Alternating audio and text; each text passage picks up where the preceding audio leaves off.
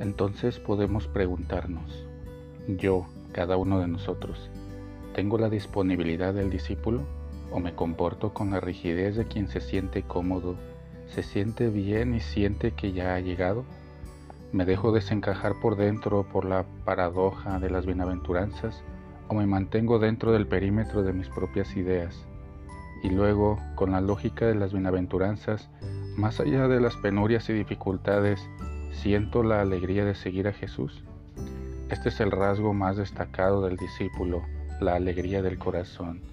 No lo olvidemos, la alegría del corazón. Esta es la piedra de toque para saber si una persona es un discípulo. ¿Tiene alegría en su corazón? Yo tengo alegría en mi corazón. Este es el punto. Tomada de la homilía del Ángelus del 13 de febrero de 2022.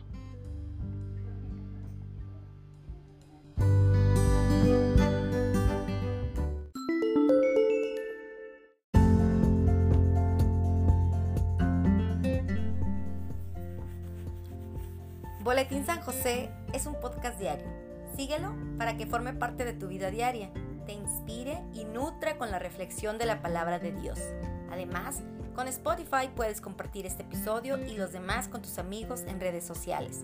Solo toca los tres puntos de la esquina superior derecha de la página del episodio.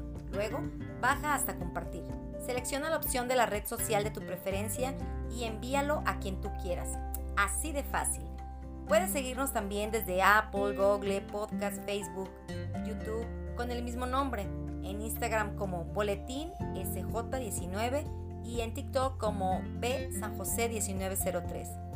Interactúa con nosotros, comenta, danos like y contesta las preguntas que se hacen en algunos de nuestros podcasts ubicados al final de cada emisión. Ayúdanos a crecer compartiendo a más personas que necesiten de estas reflexiones y por supuesto con tus oraciones. Patriarca San José, bendice a nuestras familias y aumenta nuestra fe. Muchas gracias.